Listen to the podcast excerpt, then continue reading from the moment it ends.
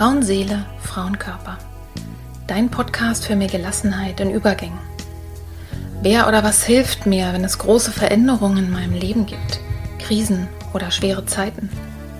Wenn du dich das auch manchmal fragst, dann bist du hier genau richtig. In diesem Podcast bekommst du Informationen und Impulse, um zu verstehen, was gerade mit dir passiert. So wirst du ruhiger und kannst dein Leben wieder in die eigenen Hände nehmen. Die Impulse hierfür bekommst du von Expertinnen oder von Frauen, die hier ihre besonderen Erfahrungen mit uns teilen. Und du bekommst sie von mir. Mein Name ist Petra Drachenberg. Ich bin tiefenpsychologische Kunsttherapeutin, Fachbegleiterin für Psychotrauma und Expertin für Frauenleben mit Praxis in Berlin. Wenn du mehr über mich oder den Podcast erfahren möchtest, dann hör gerne in die ersten Folgen rein.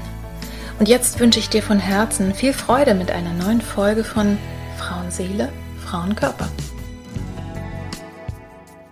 Hallo und herzlich willkommen zur neuen Folge.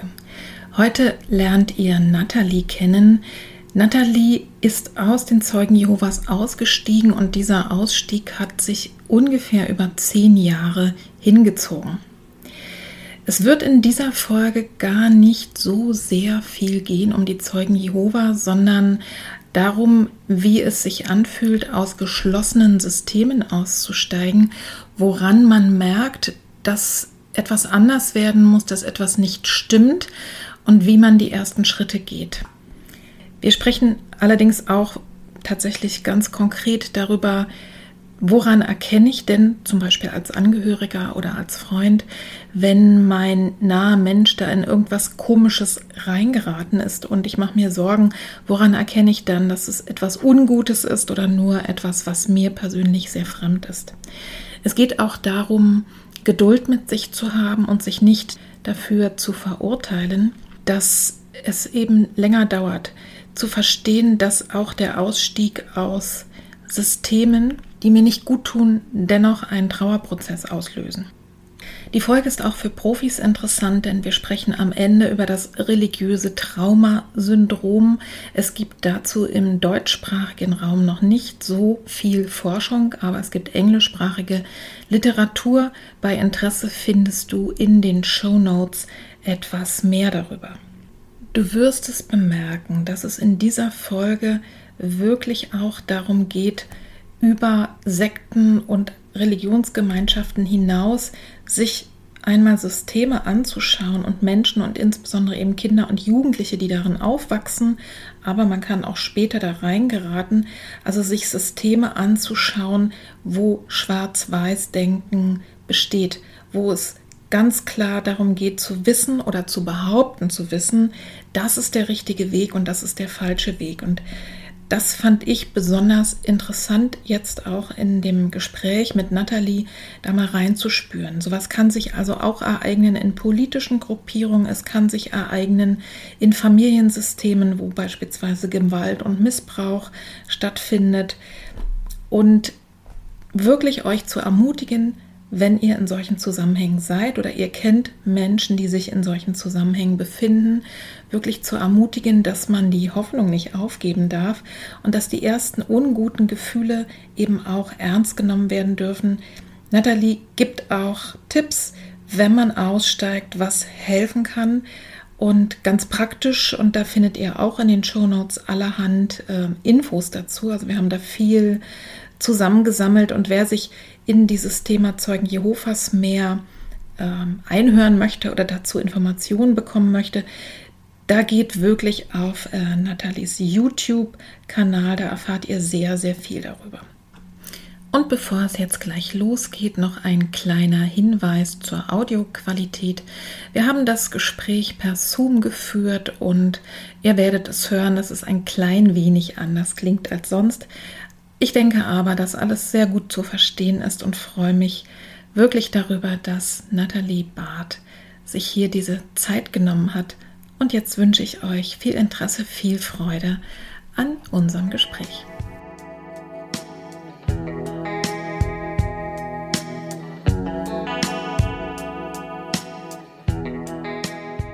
Liebe Nathalie, Schön, dass du heute da bist, dass wir beide über Zoom jetzt hier verbunden sind und dass du dir die Zeit nimmst für uns. Ich habe dich kennengelernt über deine YouTube-Videos und in diesen Videos erzählst du offen und wirklich in vielen, vielen Facetten darüber, wie und warum du aus den Zeugen Jehovas ausgestiegen bist. Ich fand es super faszinierend und ganz, ganz interessant. Und bei dir kommt noch hinzu, du bist wirklich hineingeboren worden in diese Sekte. Und ich glaube, man kann nur so halbwegs erahnen, was es bedeutet, diesen Schritt zu wagen und da rauszugehen. Und heute hast du es geschafft. Du bist wirklich aus den Strukturen raus und zufrieden damit, mit allen Dingen. Darüber wirst du uns gleich noch berichten, die es auch sicher immer noch schwer machen. Aber heute informierst du und ermutigst du Menschen, ihren Weg zu finden. Und das ist der Grund, warum wir heute miteinander sprechen. Vielen herzlichen Dank, dass du heute da bist. Und vielleicht starten wir wirklich gleich mal rein. Magst du uns ein bisschen von dir erzählen und wie ist es dazu gekommen, dass du ausgestiegen bist? Mhm. Also ich bin, ähm, vier, jetzt habe ich gerade überlegen müssen, 44 Jahre alt. ähm, wie du gesagt hast, ich bin aufgewachsen bei den Zeugen Jehovas, äh, in dritter Generation sogar. Also auch meine Großeltern waren dort dabei und oh, wow. ich kannte eigentlich nichts anderes. Also es war, ja, du wachst da drin auf und das ist einfach dein Weltbild. Und mh, mm, ausgestiegen bin ich offiziell, äh, jetzt muss ich gerade überlegen, 2018. Mhm. Ähm, bis es zum Ausstieg kam, war es allerdings ein sehr langer Prozess. Also ich würde sagen fast zehn Jahre, bis ich mich tatsächlich dazu entschlossen habe, dann auch auszusteigen. Und ähm, ja, zu mir, also ich lebe in der Schweiz, ich ähm, habe äh, keine Kinder, lebe mit meinem Mann und meinen Tieren dort in der Zentralschweiz ähm, seit einigen Jahren, komme ursprünglich aus Bayern und ja, und ähm, versuche einfach auch nach, der, nach dem Ausstieg so mein Leben ähm, glücklich zu leben und ähm, auch das Ganze zu verarbeiten und bin deswegen auch mit meiner Geschichte nach Hause gegangen, weswegen mhm. du auch meine YouTube-Videos gefunden hast. Ja, sag mal, was hat denn letztlich den Ausschlag gegeben, es wirklich zu tun? Du hast ja auch gesagt, das ist ein Prozess und es hat vielleicht schon lange ge ge gegärt, gegoren, also sich in dir bewegt. Was hat letztlich ja. den Ausschlag gegeben, es dann wirklich zu tun? Ich kann gar nicht sagen, dass das ein ganz spezieller äh, Moment war, wo den Ausschlag gegeben hat, sondern das waren wirklich so viele kleine Dinge, die sich im Laufe der Jahre angesammelt haben, also oft unbewusst. Ähm, es war zum Beispiel ein großes Thema immer wieder ähm, die Vertuschung von Kindesmissbrauch innerhalb der Organisation, was man natürlich innerhalb der Organisation eigentlich nicht gewusst hat offiziell. Ähm, aber wenn man dann mit Menschen von, von außerhalb zu tun hatte und dann die Informationen darüber bekommen hat, hat man halt festgestellt, okay, da scheint anscheinend etwas nicht ganz in Ordnung zu sein. Mhm. Und dann waren es viele andere Dinge, also auch immer dieser permanente Leistungsdruck, äh, den man da drin gehabt hat, also jede freie Minute praktisch einzusetzen für diese, ähm, für diese Organisation, möglichst keine wirkliche Freizeit für sich selber zu nutzen, da eigentlich gar nicht so zum Nachdenken zu kommen. Und ähm, das hat mich mit der Zeit äh, buchstäblich krank gemacht. Also mhm. permanent leisten zu müssen, permanent 100, 150 Prozent zu geben. Ich hake mal, ähm, ich hake mal ein, ja. weil äh, also wer Zeugen Jehovas nicht so gut kennt, was müsst ihr denn da leisten? Also es ist einmal das, was alles mit ähm, der Anbetung selber zu tun hat. Wir haben uns zwei bis dreimal die Woche getroffen, mhm. jeweils zwischen zwei und drei Stunden abends teilweise und das schon von klein auf. Also als Kleinkind wird man da praktisch schon mitgenommen. Ja. Ähm, dann ist es so, dass man sich auf diese Versammlungen, haben wir das genannt, dass man sich darauf auch vorbereitet. Das heißt, da gehen wieder, geht wieder einige Zeit, einige Stunden in der Woche drauf, um die Bibel zu lesen, ähm, diese Literatur von den Zeugen Jehovas zu lesen. Und das Dritte, was auch noch viel Zeit in Anspruch nimmt, ist dieses von Haus zu Haus gehen, wofür wahrscheinlich viele die Zeugen Jehovas auch kennen, ja. dass sie an der Haustür klingeln und dann missionieren. Und das ist auch ein, ein, sehr großer Teil, also auch einige Stunden in der Woche, die jeder Zeuge Jehovas dann dafür einsetzt. Um mhm. Also das machen auch, das machen auch alle Men alle. Also ja, das machen alle. Beginnt es, in welchem Alter beginnt das, dass man auch wirklich von Tür zu Tür geht? Also als Kind ja wahrscheinlich nicht, aber. Äh, doch. man Ach. wird praktisch als Kleinkind schon mitgenommen. Man wird so, sobald man sprechen kann, lernt man, wie man ähm, selber dann vielleicht auch schon was an der Tür sagt, mal so einen kleinen Zettel abzugeben oder ähm, ja, Also man wird von klein auf drauf gedrillt, dort mitzugehen und dass das was ganz Normales ist. Mhm. Und man wird zwar dort in diese Religion nicht getauft, schon als Kleinkind, aber ähm, sehr viele lassen sich dann in der Teenagerzeit taufen und sind dann aktive Mitglieder und machen dann auch wirklich aktiv wesentlich mehr für diese Religionsgemeinschaft. Also bei mir war das zum Beispiel mit 13 Jahren, wo ich mich dann taufen habe lassen, also aktiv für, dafür entschieden habe, ein Zeuge Jehovas zu sein, mhm. für mein ganzes Leben. Und ähm, ab da einfach auch viel mehr dann von Haus zu Haus gegangen bin und mich dafür diese Organisation eingesetzt habe. Mhm. Gab es denn Zeiten, wo, wir das, wo dir das auch richtig so Erfüllung und Freude gegeben hat? Ja, hat, weil ich ja, äh, also man musste mich persönlich nicht zwingen. Ich weiß, dass das bei vielen anderen Kindern und Jugendlichen anders war, die da wirklich einen Widerwillen dann auch dagegen gehabt haben. Aber bei mir war es wirklich so, ich wollte das, weil ich überzeugt war, 100 Prozent, das ist die Wahrheit und ich möchte ja meinem Gott gefallen und ich möchte ihm ja. Ehre behalten und so weiter. Und ähm, von dem her hat es mir Befriedigung gegeben, weil ich gedacht habe, ich mache das Richtige und ich helfe jetzt Menschen, dass die auch den richtigen Weg finden. Mhm. Und das ist ja an sich erstmal, ne? also es hört sich ja erstmal, wenn, wenn, wenn da alles stimmt in dem System, hört sich ja auch erstmal total gut an. Ne? Also man ja. weiß, was man zu tun hat. Und gerade weil du uns jetzt erzählt hast, dass, dass, es, ne, dass du auch so begeistert warst. Also ich kann vielleicht mal am Rande für die äh, Zuhörerinnen, die habe ich es ja schon erzählt. Ich war in einer freikirchlichen Gemeinde äh, in, in der Jugendzeit engagiert und ich kann es total nachvollziehen, was du da auch erzählst, dass man es dann auch gerne macht und wirklich das Gefühl hat, mhm. okay, ich tue hier was Gutes für die armen Menschen, dass die auch äh, in meinem Falle dann Jesus kennenlernen, ja, ja genau. wissen, ähm, dass es auch eine Chance gibt, so und ähm, und dann kommt ja irg irgendwann, muss es ja bei dir so gewesen sein, ein, das erste Fragezeichen oder so ein erster Punkt. Kannst du dich daran noch erinnern? Was war, du bist ja gleich eingestiegen eben mit dem Kindesmissbrauch. Das ist ja schon ein Hammer, erstmal, ne, das dann zu hören. Aber ich könnte mir vorstellen, dass man es vielleicht auch erstmal gar nicht glauben möchte. Ja, aber was waren so die ersten Punkte, wo du, wo eins zum anderen kam? Also der Anfang quasi vom Ausstieg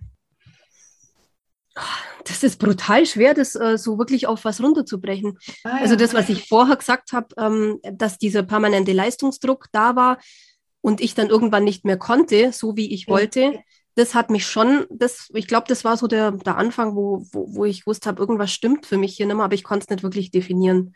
Ach so, also ist. dein Körper sozusagen. Also durch ja. die Krankheit bist du das erste Mal ins Nachdenken gekommen darüber, was ist eigentlich los. Genau. Und ich habe mich ja dann auch sehr, sehr viel mit Psychologie beschäftigt. Ähm, wie, wie funktioniert der Mensch oder wie, wie, wie kannst du deine äh, Resilienz stärken? Wie, wie, ja, einfach so psychologische Themen. Und da bin ich halt auf vieles gestoßen, wo ich mir gedacht habe, irgendwie ist das mit meinem Glauben jetzt nicht so ganz vereinbar. Und mir kamen dann schon immer so Gedanken wie, wenn der Gott, den wir ja anbeten, mich erschaffen hat, dann weiß der doch eigentlich am besten, wie ich psychologisch funktioniere. Und anscheinend wird das ähm, aber in unserer Religion nicht so ausgeübt. Also irgendwas passt für mich da einfach nicht zusammen. Dann habe mhm. ich meinen Mann auch kennengelernt. Ich glaube, das war, das war dann schon so ein Punkt in meinem Leben, wo ich gemerkt habe, ich komme, irgendwas stimmt für mich da jetzt gar nicht mehr in dieser Religion. Und mein Mann war, ist selber auch dort aufgewachsen in dieser Sekte. Und der war schon immer ein bisschen kritischer noch als ich. Mhm. Und ähm, ja, ich glaube, damit hat es dann auch so langsam angefangen, dass ich dann immer mehr zugelassen habe, da auch na drüber nachzudenken. Und ähm, letztendlich der Ausstieg hat eigentlich damit dann angefangen, dass mein Mann auch gesundheitlich solche Probleme bekommen hat, dass er entschieden hat, er geht dort nicht mehr in diese Versammlungen. Okay. Weil es ihm auch jedes Mal besser ging, wenn er sich entschieden hat, er geht dort nicht hin. Es war ja wirklich zwei, dreimal die Woche, wo wir ja. äh, dorthin mussten. Und ähm, dann bin ich noch eine Zeit lang alleine weitergegangen und irgendwann habe ich das dann auch langsam aufgehört. Und da habe ich so mit der Zeit ein bisschen Abstand zu dem Ganzen bekommen. Das, und ich glaube, das, das, war dann das, wo ich dann auch zugelassen habe, mal außerhalb von den Zeugen Jehovas im Internet mal ein bisschen nachzuforschen, was sagen Menschen denn, die ausgestiegen sind von den Zeugen Jehovas. Und ähm, ja, und da bin ich auf viele Gedanken gestoßen, die ich mir selber schon viele Jahre lang gemacht habe. Und da hat es dann jemand ausgesprochen oder aufgeschrieben. Mhm. Und das war für mich dann wie so ein Aha-Erlebnis. Okay, da gibt es nur andere, denen ging es auch so oder die denken da auch so. Und ja, das war, glaube ich, so der Punkt, wo wo es mir dann wirklich klar geworden ist, ähm, da ja. kann ich nicht länger drin bleiben. Das ist interessant, ne, wie du das so schilderst auch, weil das ist ja genau, ich sag mal, das Drama oder auch das Gefährliche. In diesem geschlossenen System funktioniert ja eigentlich alles erstmal in sich. Und es ja. gibt ja für alles, vermutlich auch für Krankheit, dann eine Erklärung. ja, also, und so wie ich dich verstanden habe, ist ein wichtiger Punkt gewesen, dass du äh, dich gekümmert hast, also darum, was, ne, was ist Psychologie? Also, dass du mhm. zu deinem System, zu deinem Glaubenssystem einfach ein neues System hinzugenommen hast. Und zu, also mhm. erstmal so ganz überhaupt so ein bisschen, es hat deinen Horizont erweitert. Und das denke ich eben auch, das Entscheidende mit wird gewesen sein, dass, dass du dann einen Menschen kennengelernt hast und eben auch noch lieben gelernt hast, der ähm, ähnliche Zweifel hatte, beziehungsweise sogar ein Stückchen weiter schon war. Ne? Also für mhm. den, also der einfach ein anderes Verhalten dir äh, gezeigt hat. Und du, manchmal kann man ja auch an anderen Dinge über sich selber lernen. Ne? Also das finde ich schon stark, dass der, der, äh, der Körper so psychosomatisch mit Abwehr reagiert hat bei deinem Mann, ne? ja. wenn er da hingegangen ist und dass es ihm klar und erkennbar besser ging, wenn er nicht hingegangen ist. Das hast du ja auch ne, sozusagen, hast du ja, ja, auch gesehen. Und auch, dass du den liebenden Gott abgeglichen hast mit dem sozusagen, ja, mit dem Denksystem, mit dem Glaubenssystem, was in den Zeugen eben ist, ne, und gesagt hast, mhm. wenn der uns gemacht hat, dann ähm, irgendwas äh, ist da nicht übereinander. Ne? Also mhm. du hast wirklich ähm, zunächst erstmal, glaube ich, mental das erstmal deinen Horizont erweitert und dann kam wahrscheinlich die Seele und der Körper hinterher. Sag mal, und warum hat es dann so lange gedauert oder wie lange hat es überhaupt gedauert? Also wie ich vorher gesagt habe, ich denke mal, das werden zehn Jahre gewesen sein, der Prozess, wo ich mich jetzt mhm. wirklich erinnern kann. Da hat es bei mir wirklich zum Rumoren angefangen. Und bis ich den Schritt dann gemacht habe, zu sagen, ich steige wirklich aktiv aus und ich gehe, also bis mir wirklich, ich, will das so beschreiben, wie ein Nebel, der sich immer mehr lichtet und plötzlich ist es taghell und die Sonne scheint und du merkst, du willst eigentlich nicht mehr zurück in diesen Nebel gehen. Und das war 2017, ähm, wo ich das wirklich gewusst habe, da führt für mich kein Weg mehr zurück in diese ja. Gemeinschaft. Und 2018, ein Jahr später, habe ich dann offiziell auch einen Brief geschrieben, dass ich dort mehr dazugehören möchte. Mhm. Das möchte ich mal unterstreichen für alle, die jetzt zuhören. Da werden vielleicht einige auch aus den Zeugen Jehovas sein, aber ich könnte mir vorstellen, dass eben viele andere auch exemplarisch de an deiner Geschichte lernen können, wie schwer das ist, aus Systemen auszusteigen, die so mhm. in sich so geschlossen sind und eben auch so, ne? Also, und das kann auch zum Beispiel eine gewalttätige Familie sein, eine gewalttätige Beziehung oder irgendwas anderes Religiöses oder Politisches, also eine rechte Gruppierung oder mhm. also alles Mögliche. Und sich wirklich zuzugestehen, das dauert. Das muss nicht von heute auf morgen sein, sondern es geht Schritt für Schritt und das ist auch in Ordnung so. Es geht immer so weit, äh, wie es eben gerade geht. Und dann gibt es vielleicht wieder eine Pause, dann gibt es mal einen Rückschritt, ne? aber zuzulassen und zu sagen, das wird schon. also, dass dieser kleine Same, diese kleinen Zweifel, dass die wachsen dürfen und dass man eben einfach schauen kann, wie es einfach weitergeht und sich nicht noch dafür zu verurteilen. Das ist, glaube ich, wichtig, oder? Wie siehst du das? Ich sehe das auch so. Ich glaube, ich finde es sogar sehr wichtig, dass man sich die Zeit gibt. Ähm, solange der da Prozess dauert, so lange dauert er eben. Und ähm, es ist auch sehr unterschiedlich. Also bei manchen geht der Prozess vielleicht schneller. Es gibt auch, äh, ich bewundere zum Beispiel viele, die sich schon als Teenager dann entschieden haben, äh, zu sagen, das ist es nichts, das ist nichts für mich. Ähm, ich steige jetzt aus.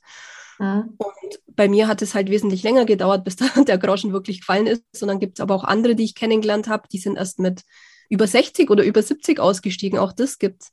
Mhm. Ähm, ich glaube, es ist auch nie zu spät. Also, dass man sagt, ja, ich bin jetzt schon so alt und einen alten Baum verpflanzt man nicht mehr oder was man halt oft so hört, sondern es lohnt sich in jedem Alter, auch wenn das teilweise sehr schwierig ist, weil man ja nicht einfach nur ähm, wie soll ich sagen, also was man da aufgibt, ist ja wirklich ein komplettes Leben. Es ist ja, ja ein kompletter, komplettes Weltbild, äh, eine Identität, ähm, die man sein ganzes Leben gehabt hat und das ist von heute auf morgen dann praktisch weg und man muss sich was Neues schaffen. Und das ist ein Prozess, der braucht eine Weile und ja, man sollte sich die Zeit wirklich geben.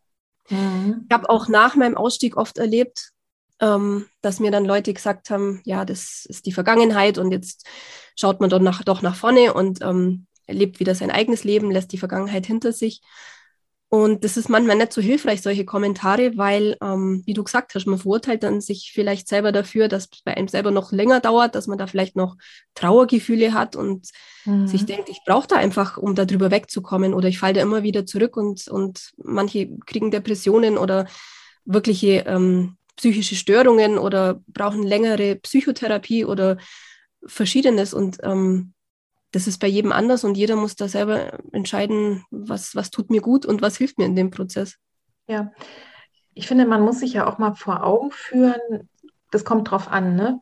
aber für die Menschen, die reingeboren sind, und du sagst, in dritter Generation war das bei dir, wenn ich dich richtig verstanden habe, wenn man dann mit den Zeugen bricht, bricht man mit seiner Familie, oder? Ja, das ist in der Regel so, es ist nicht immer so. Es gibt mhm. ähm, klare Anweisungen, dass man äh, keinen Kontakt mehr sogar zu seinen engsten Familienmitgliedern haben sollte. Mhm. Mm, es gibt verschiedene, die, die das dann heimlich trotzdem weiterpflegen. Ja. Ähm, aber so die offizielle Regel ist, dass man keinen Kontakt mehr pflegt. Und meine Familie hat sich da zum Beispiel wirklich konsequent dran gehalten. Also keine E-Mail, keine SMS, keine Anrufe beantworten, nichts. Kompletter mhm. Stillstand. Und da kann man sich ja ungefähr vorstellen, ähm, wie schwer das ist. Also sich wirklich zu entscheiden, sage ich mal, zwischen ne, meiner Freiheit, vielleicht meiner Gesundheit zum Teil mhm. und meiner Familie. Denn ich nehme mal an, frage ich jetzt einfach mal rein, das haben wir gar nicht abgesprochen vorher. Ich nehme an, du hast deine Familie geliebt. Ja, ich liebe sie immer noch. Ja. Die, die Liebe hat nicht aufgehört. Ja, und, und ich meine, sich da vorzustellen, was das bedeutet, ne? Also du, sich wirklich, letztlich hast du dich ja in der Liebe zu deiner Familie, aber trotzdem dafür entschieden, dich, dein Leben und deine Gesundheit ne, zu schützen. Ja. Vielleicht ein bisschen auf die Spitze getrieben, aber das muss der Grund gewesen sein, ne? dass du wirklich. Mir ist es auch wirklich so. Und ähm, mir ist aber die Entscheidung im Endeffekt für meine Familie oder für mich in dem Moment nicht, nicht wirklich schwer gefallen, weil, ähm, ja, weil ich gewusst habe, oder warum? Wenn, wenn ich diese Entscheidung nicht treffe, ähm, dann entscheide ich mich gegen mich, gegen mich selber. Ja. Und das finde ich wesentlich schmerzhafter, als zu sagen, okay, da gibt es im Außen Menschen, die ich zwar liebe, aber die fallen dann eben weg, ähm, als mich selbst zu verlieren. So würde ich es vielleicht runterbrechen. Ja, ja, ja. Das, äh, das finde ich, also nur einfach, um das nochmal so zu verstehen, ne? Mhm. Ähm, weil, um jetzt das wieder zu übertragen auf andere äh, ist es wirklich so, es kann sein, dass da Liebe ist, sogar auch von vielleicht den Personen, die mir schaden, ja, mhm. weil sie vielleicht sich nicht anders verhalten können, ne? und das tut ihnen dann immer wieder leid oder was auch immer, das ist egal. Äh, aber, aber dann zu sehen, okay, in diesem Falle muss dieses Verhalten aufhören, diese Systeme aufhören und ähm, und du bewegst dich daraus und deine Eltern hätten ja deine und deine Familie hätten ja die Chance gehabt, trotzdem zu sagen, okay, ne, wir widersetzen uns oder wir sind jetzt nicht ne, mhm. äh, im, im, Dogma, sondern Natalie gehört trotzdem zu uns, wie auch immer. Mhm. Und das war ja auch ihre Entscheidung. Also das, ich finde, das ist nochmal ein großer Unterschied, auch wenn man sich das vorstellt, also ich kenne diesen Konflikt beispielsweise, wenn tatsächlich Missbrauch in der Familie da ist, ne? Oder egal, mit, mit irgendjemandem aus dem System, der eng dran ist dass oft erstmal äh, diejenigen, die diese Gewalt erfahren haben, sich rausbewegen, aber ab irgendeinem Punkt dann auch sogar manchmal wieder sagen, okay, jetzt kann ich wieder mit der Person sprechen oder sie konfrontieren ne, und will da sozusagen was klären, weil ich, weil ich die nicht aussperren will aus meinem Leben.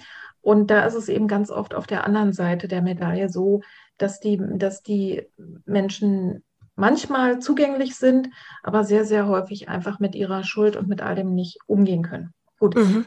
das führt vielleicht jetzt ein bisschen, ein bisschen zu weit, aber wir können ja in den Kopf deiner Eltern auch nicht reingucken, ne? was die möglicherweise abends im Bett gedacht haben oder denken oder was in der in einer ganz kleinen Ecke ihres Herzens passiert, wenn sie an dich denken. Ne? Ja, das, man kann das von außen nicht beurteilen, es ist trotzdem schmerzhaft und ja. ähm, was ich noch wichtig finde, äh, fiel mir teilweise sehr schwer zu sagen, da ist wirklich was passiert, was nicht in Ordnung ist. Also ich habe ja. mich lange noch wirklich schuldig gefühlt und gedacht, ich habe jetzt diese Familie zerstört und ich habe jetzt das zerstört, dass äh, wir Kontakt haben. Das ist mein Ding, weil ich mich ja entschieden habe zu gehen. Und diese Schuldgefühle mal wirklich zu hinterfragen und zu sagen, nein, das, das ist definitiv nicht meine Schuld. Und ähm, ja. ich musste eine Entscheidung treffen und es ist ihre Entscheidung gewesen, sich gegen mich zu stellen und ja. das einfach auch hinter sich zu lassen. Aber ähm, mhm. ich glaube, mit Schuld, mit Scham, schlechte Gewissen, das ist definitiv sowas, mit dem auch Sekten, auch die Zeugen Jehovas, von klein auf ähm, ähm, arbeiten oder man damit indoktriniert wird oder Gefüge äh, gemacht wird. Und das dann abzulegen und zu sagen, ähm, diese, dieses Schuld, diese Schuldgefühle oder auch diese Schamgefühle, die brauche ich nicht haben, ähm, das finde ich nochmal ganz wichtig. Also das wirklich zu mhm. hinterfragen. Das ist ja ganz oft auch ähm, bei äh, Menschen, die eben ja verschiedenste Erfahrungen gemacht haben, dass Menschen nicht gut mit ihnen umgegangen sind. Das ist auch so ein Mechanismus. Wenn ich mir selber die Schuld gebe, dann brauche dann schütze ich in gewisser Weise die Bezugsperson. Ja, mhm. also dann, dann sind die noch okay. Ne? Also ja. das, das ist so ein, so ein Mechanismus, ähm, der eben wirklich immer, also eigentlich ist es noch so eine Art Bindungsmodus. Ne? Und in dem Moment, wo du, zu, wo du gesagt hast, da ist etwas passiert, das nicht in Ordnung war, ja, und das ist nicht meine Schuld, hast du, äh, hast du eben noch, bist du noch mal ein Stück rausgegangen und hast damit eben Freiheit auch bekommen, wirklich für, für diese Entscheidung für dich. Das finde ich sehr, sehr schön. Sag mal, was rätst du denn, wenn jetzt Menschen zuhören, äh, was rätst du denn Aussteigern? Ich sage jetzt mal fast ein bisschen egal wo, aber die Zeugen sind ja schon sehr besonders. Also was rätst du Aussteigern ganz, ganz praktisch? Also was können die tun, wenn sie Zweifel haben? Wo finden sie Hilfe? Ähm, was gibt es da so an Unterstützung und Tipps? Also was ich ganz toll finde jetzt im Zeitalter der Digitalisierung, ähm, dass man im Internet wirklich inzwischen sehr viele Informationen findet. Das war vor 10, 15 Jahren noch nicht der Fall und man hat ähm, da wirklich aktiv in die Buchhandlung gehen müssen, um da zum Beispiel irgendwas von Aussteigern zu finden, die über ihre eigenen Erfahrungen berichten.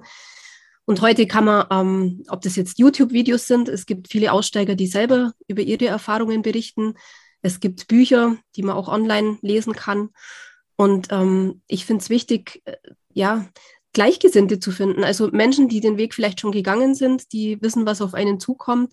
Vielleicht sich auch in Foren zusammenzutun mit anderen Aussteigern und zu fragen, wie bist du mit dem umgegangen und da einfach auch Hilfestellung zu bekommen.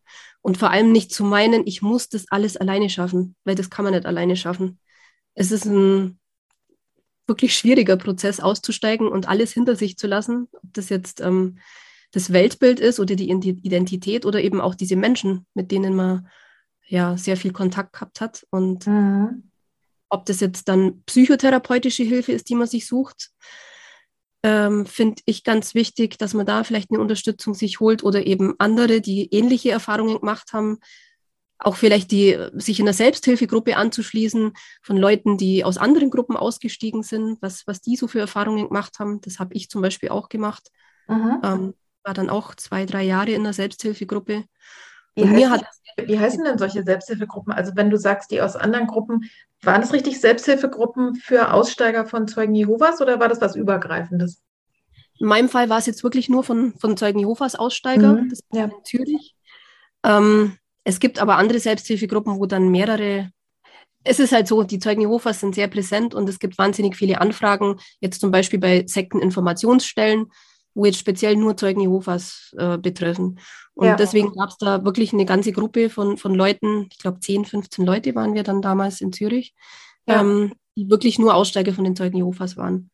Ja. Und ja, informieren kann man sich da am besten in jeder größeren Stadt, gibt es irgendwelche Sekteninformationsstellen, ähm, wo man im Internet nachschauen kann und da mal anrufen mhm. und fragen, ob es eine Selbsthilfegruppe gibt.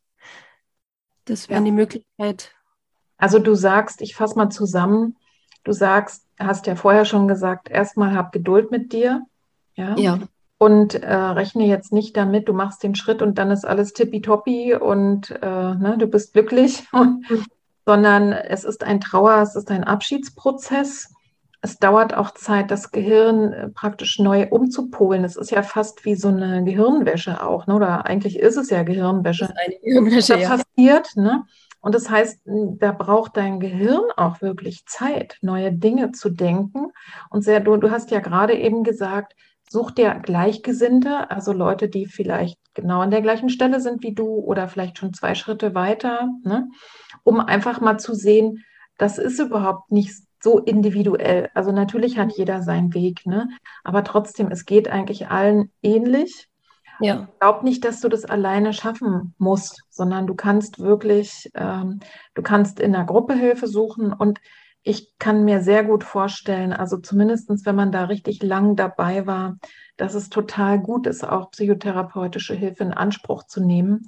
Also einfach, um das immer wieder zu reflektieren und um eine ganz objektive und neutrale Person zu haben, der, der man dann auch so glauben kann. Ne? Also ähm, das kann ich mir vorstellen, dass das wirklich auch hilfreich ist. Jede Art von ja, Reflexion. Was ich auch noch sehr also spannend fand, ähm, als ich ausgestiegen bin, habe ich mich hauptsächlich mit anderen Aussteigern von den Zeugen Jehovas ausgetauscht. Mhm. Und, ähm, man glaubt dann manchmal so als Ex-Zeuge Jehovas, das ist was sehr Individuelles, was wir erlebt haben dort in der Gruppe. Und ich habe dann gemerkt, je mehr ich auch mit Leuten, eben auch Freikirchenaussteiger oder aus irgendwelchen anderen destruktiven Gruppen, ähm, dass die Mechanismen sehr, sehr ähnlich sind und die Erlebnisse, auch wenn teilweise die Lehren vielleicht nicht die gleichen sind, ja. aber ähm, die Auswirkungen und mit was man da zum Teil kämpfen musste, ist sehr ähnlich. Und das hat mir wiederum geholfen, das zu sehen, dass das gar nicht so individuell ist und mhm. ähm, dass es viel, viel mehr Menschen gibt, die davon betroffen sind, ähm, als man oftmals glaubt. Also ich habe dann auch angefangen, Interviews auf meinem YouTube-Kanal mit anderen Aussteigern zu führen, eben aus Freikirchen, ähm, verschiedenen Freikirchen, ähm, um mal zu hören, ja, das ist eigentlich recht ähnlich. Und ja. ich glaube, das bringt einen auch nochmal ein ganzes Stück weiter. Ja, wir, wir kommen gleich auch nochmal zu dem, also du bist für mich auch wirklich so eine Aktivistin, ne? Äh, also die, die da auch wirklich nach außen was trägt. Wir kommen gleich äh, zu deinem YouTube-Kanal, weil ich den auch sehr empfehlen kann. Also Ne, du, du, erzählst selber Sachen, aber du interviewst eben auch, ne, sprichst mit Menschen. Vorher ähm, würde ich gerne noch eine Frage loswerden. Ähm, wenn jetzt hier vielleicht auch Menschen zuhören, die ähm, ja gar nicht selber betroffen sind, aber sich Sorgen machen um einen lieben Menschen, der vielleicht irgendwo reingeraten ist und man macht sich so Sorgen, ähm, ob der vielleicht aus Versehen in einer Sekte gelandet ist. Woran erkenne ich das denn? Ob jemand in einer Sekte ist oder jetzt einfach nur, Anführungszeichen, oben und unten, ja, in eine Religionsgemeinschaft eingetreten ist. Also es gibt schon verschiedene, ich will jetzt mal sagen, Checklisten, ähm, äh, wo ja verschiedene Kriterien aufgeführt sind. Das ist ja nicht bloß ein Kriterium, eine Sache, an der man das erkennen kann jetzt verhält sich der Mensch irgendwie komisch und ähm, ist nicht mehr so wie vorher, jetzt ist er vielleicht in einer Sekte. Also so ist es normalerweise nicht. Es gibt zum Beispiel bei der, bei der Infosektor, das ist jetzt die Sektenberatungsstelle in der Schweiz, in Zürich, da gibt es auf denen ihrer Webseite ähm, ja so, so Stichpunkte, woran man das erkennen könnte. Und da ist zum Beispiel unter anderem ähm, äh, eine autoritäre Führung, also eine Führungsgestalt, die einfach da ist und der man gehorchen sollte oder die, ähm, ja, die, die das Sagen hat und äh, in der Regel mir auch nicht in Zweifel ziehen darf oder kritisieren darf, was diese Führungsgestalt sagt. Ähm, dass die Gruppe sich vielleicht auch isoliert, also dass man wirklich so mehr unter sich ist. Das war jetzt bei den Zeugen Jehovas ebenso auch der Fall, dass Freundschaften eigentlich mehr innerhalb geschlossen werden, dass Menschen, die außerhalb sind, ähm, also so ein Schwarz-Weiß-Denken, wir innerhalb der Gruppe, wir sind die Guten, äh, außerhalb der Gruppe, das sind die Verblendeten oder die so nicht geschnallt haben, ähm, die, die Schlechten. Das ist zum Beispiel ein ziemlich mhm. Gutes Merkmal, woran man das Manning, äh, erkennen könnte.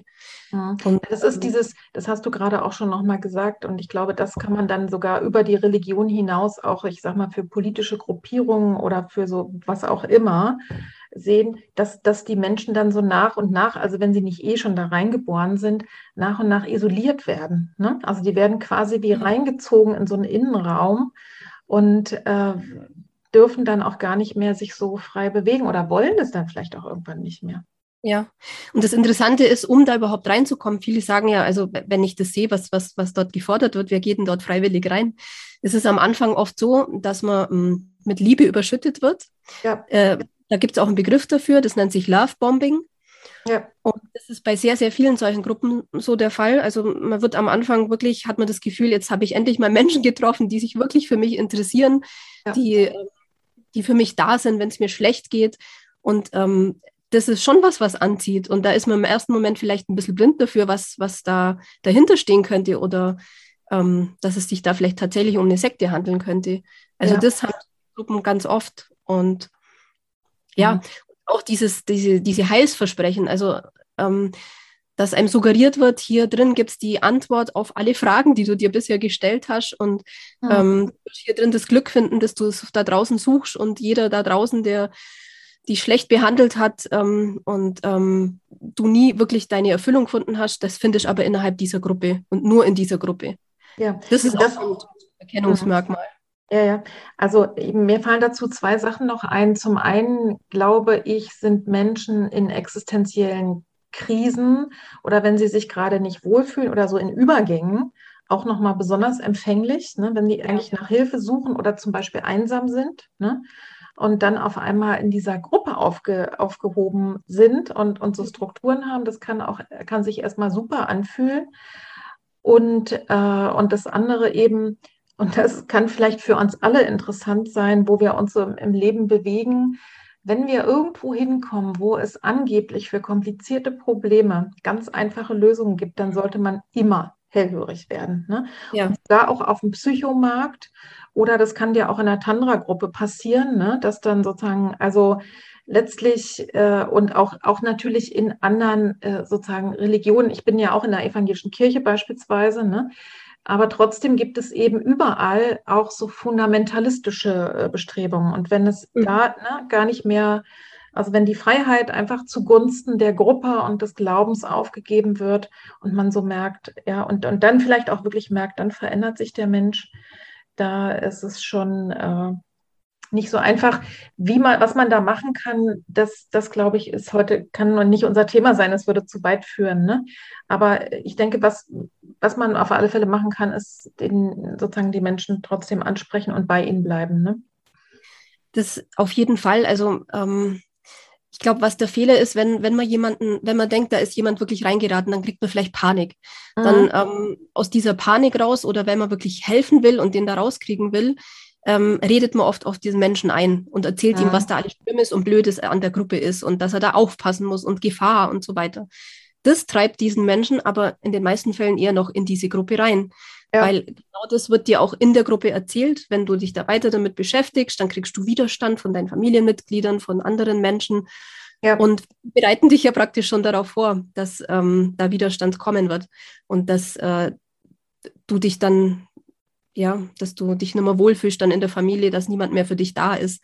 Ja. Wenn ich aber weiterhin für den Menschen da bin und sage, du kannst immer zu mir kommen und ähm, mhm. ihn mit den Armen zu empfangen, statt sich von ihm zu distanzieren, dann ist das was, was zumindest ähm, nach einer Zeit, wenn der vielleicht dann selber wieder Zweifel kriegt, was mhm. ist, wo er weiß, ich habe da noch eine Anlaufstelle und ich kann, ich habe da noch Menschen, zu denen ich gehen kann. Ja, also ähm, dranbleiben. Ne? Ja und auch nicht unbedingt aufklären. Also jetzt ihm zu sagen, schau mal, ich habe da gefunden, das ist ja eine ganz schlimme Gruppe, was die alles machen. Und dem das zu erzählen, das treibt ihn wahrscheinlich auch noch mhm. mehr dort rein. Ja, ja. Ich muss man machen kann Fragen stellen. Also, ja. dass ich Fragen stelle, wie ich, ich interessiere mich jetzt wirklich dafür. Ja, warum sagen Sie denn aber das? Und ähm, äh, also nicht in dem Sinn, dass ich den Menschen auseinandernehmen will oder ihm seine Ideologie jetzt äh, schlecht reden will, sondern wirklich interessierte Fragen und vielleicht aber auch Fragen, wo in dem Moment selber dann auch zum Nachdenken kommt. Das ist auch noch ja. so eine Möglichkeit. Ja. Okay, ich danke dir. Warum hast du dich denn entschlossen, deine Geschichte öffentlich zu machen? Das ist ja, du hast ja schon gesagt, du hast dich schuldig gefühlt ne, oder, oder auch vielleicht sogar geschämt. Und an die Öffentlichkeit zu gehen, ist ja noch mal ein krasser Schritt. Warum hast du das gemacht? Also in dem Moment, wo ich das gemacht habe, war ich wahnsinnig verzweifelt, weil das war der Zeitpunkt, wo dann meine Familie auch komplett äh, Telefonnummern blockiert hat, ich gar keinen Zugriff mehr zu ihnen hatte und das, ähm, ich das Gefühl hatte, ich, ich gehe dran kaputt. Also war wirklich eine schwere Zeit und für mich war das wie so ein Verarbeitungsprozess zu sagen, hallo, das ist meine Geschichte und ich will, dass das jemand hört, ich will, dass die Geschichte gehört wird. Also für mich, für meine Verarbeitung, das war, glaube ich, so der ausschlaggebende Grund, damit an die Öffentlichkeit zu gehen. Ähm, warum ich es dann weitergemacht habe, weil eigentlich hatte ich nicht vor, da jetzt eine, da ewig viele Videos und seit zwei Jahren Videos drüber zu machen, äh, war, weil ich so viele Rückmeldungen gekriegt habe aufgrund dessen. Also, dass mir wirklich dann Menschen geschrieben haben, die Ähnliches erlebt haben, die dann mir gesagt haben, dass du das aussprichst, tut mir gut. Ich habe so ähnliche Gedanken, aber ich kann das nicht in Worte fassen oder die über manche Dinge dann auch nachgedacht haben und gesagt haben, ja, das hast, du hast vollkommen recht. Und das war der Grund, warum ich es weitergemacht habe. Also dann die Rückmeldungen einfach von anderen und zu sehen, das hilft anscheinend anderen weiter, wenn ich darüber spreche. Mhm. Das Tolle ist ja, wenn, wenn ich jetzt an meinen Podcast denke, ähm, dass ich eigentlich immer irgendwie mich mit Themen befasse, die für mich auch interessant sind. Und wenn ich das dann nach außen tragen muss, muss ich mich ja nochmal in der Tiefe und, und, kompetent damit auseinandersetzen. Das heißt, ich habe auch immer auf alle Fälle selber ganz viel davon. Und, und das Tolle eben dann zu wissen und zu spüren, okay, das kann für andere wirklich ein wichtiger Impuls sein. Ne? Das beides, ich könnte mir vorstellen, ich habe nämlich noch die Frage auch gehabt, was hat dir eigentlich geholfen bei dem Auf Ausstieg? Ähm, das hat dir, das war sicherlich sehr hilfreich für dich. Ne?